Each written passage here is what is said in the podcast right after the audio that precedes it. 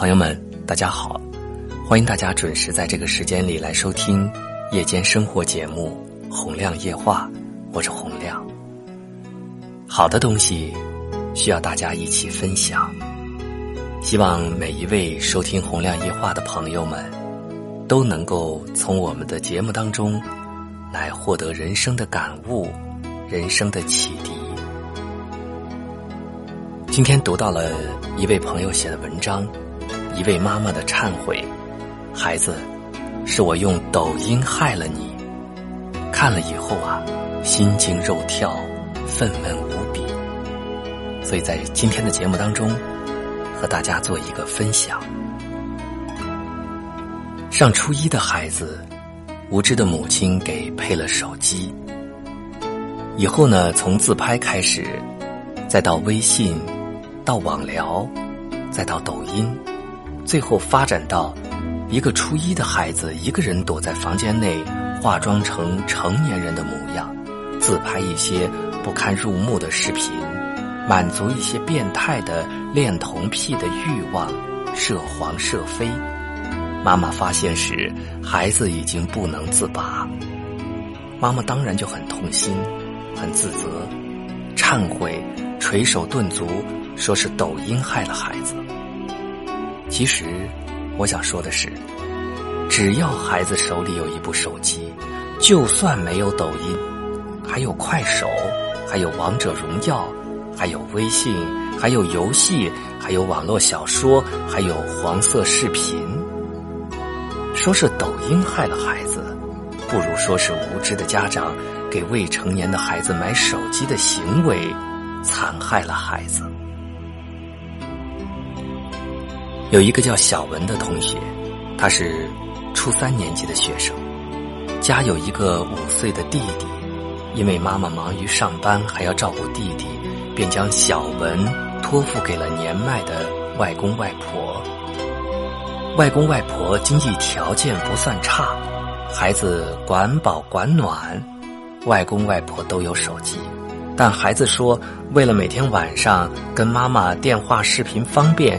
要求配一部手机，当然一再保证上学期间不玩孩子自己的好，庄稼别人家的好。妈妈看着女儿渴求的眼神，再加上补偿心理的作祟，总觉得为了二胎亏欠了女儿，犹豫片刻就答应了孩子的要求。虽然班主任一再强调不能够配手机。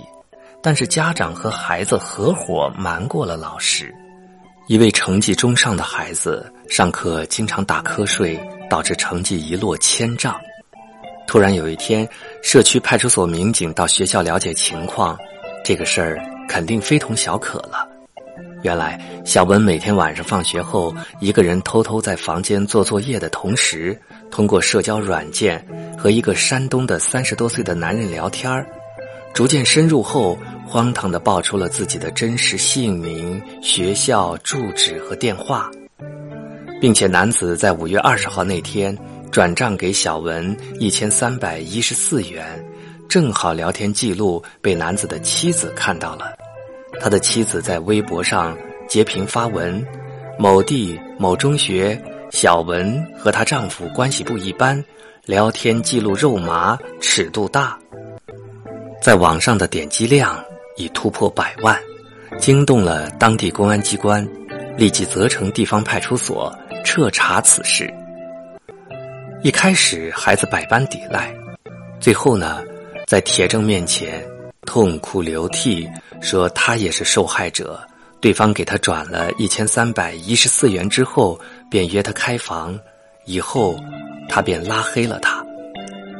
姑且相信小文说的是正确的。但是要想让对方转一千三百一十四元，得有多深的聊天尺度？办案人员当场垫付一千三百一十四元转账给对方，对方才答应删除帖子。有一个叫李木子的很优秀的男孩，一六年通过努力考取了当地的非常不错的老牌四星级高中，农村家庭可谓普天同庆，是一件大好事。但是中考结束，在暑期孩子迷上了网络游戏，整天缠着家长要买手机，否则绝食、逃学、反抗。套路仍然是保证学习时间不玩手机，他就差断纸写血书了。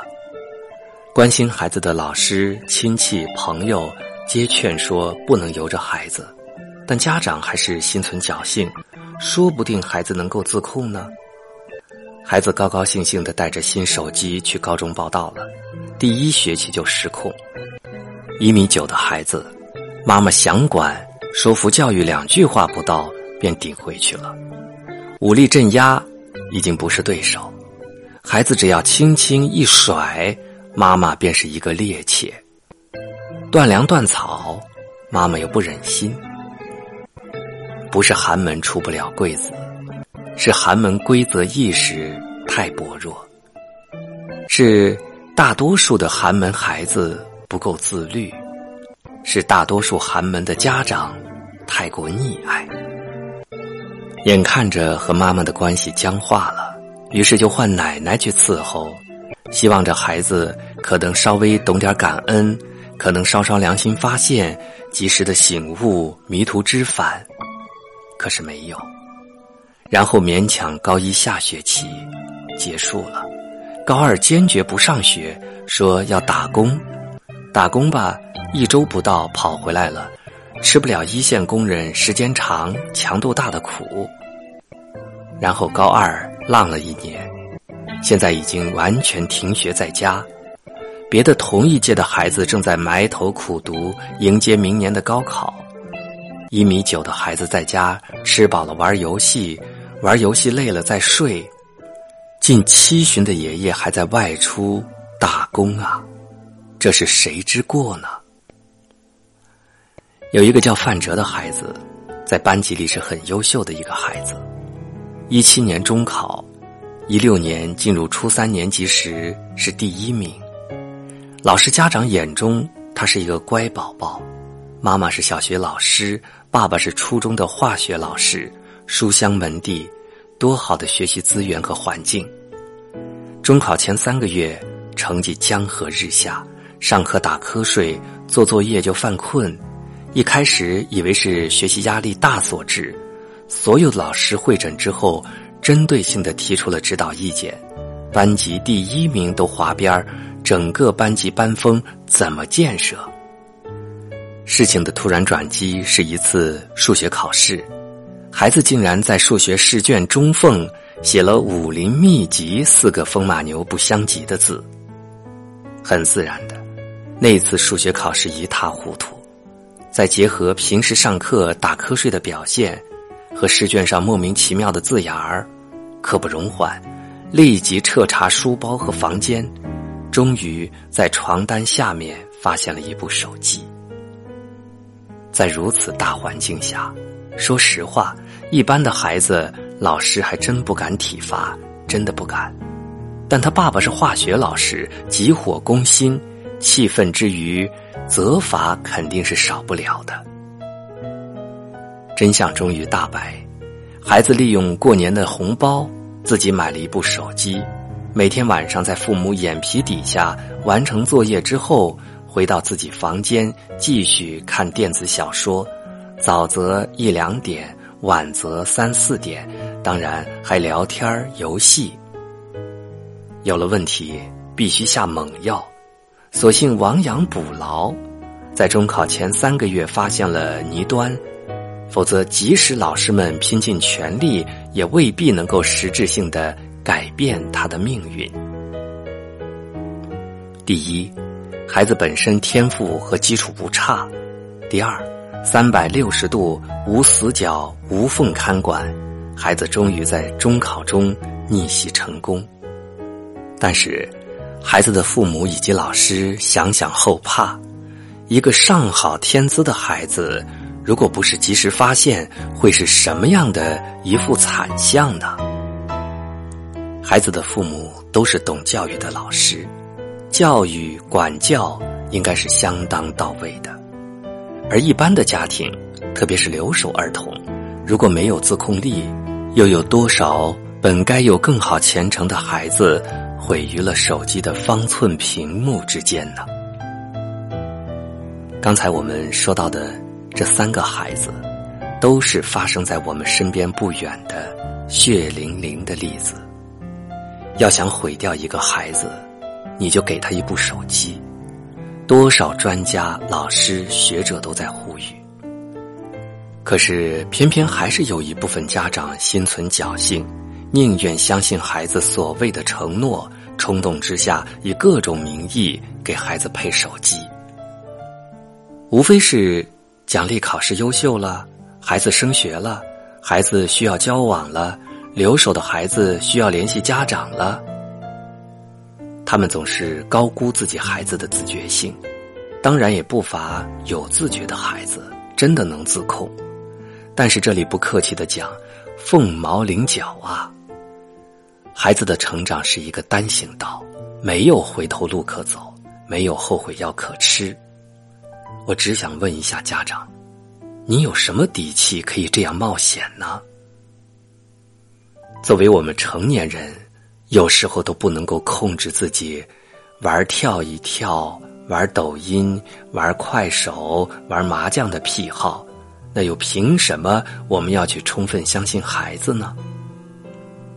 这是一场风险很高的赌博，家长朋友们，你们赢的几率太小了，你输了。并不是倾家荡产那么简单，你输的是孩子的未来，是孩子的前途，是孩子的一生啊！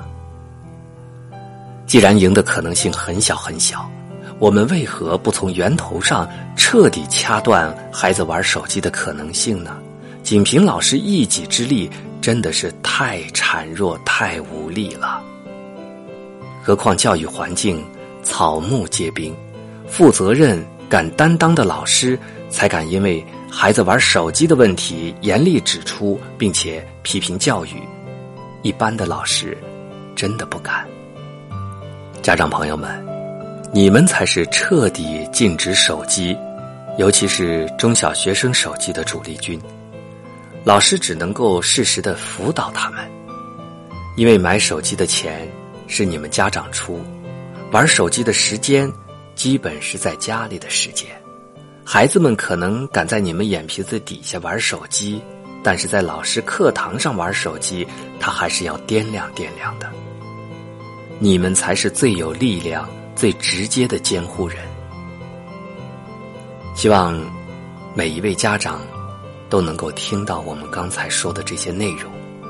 有缘的家长会理解，有缘的家长会听懂，有缘的家长。会重拳行动起来。好了，朋友们，今天我们的交流就到这里。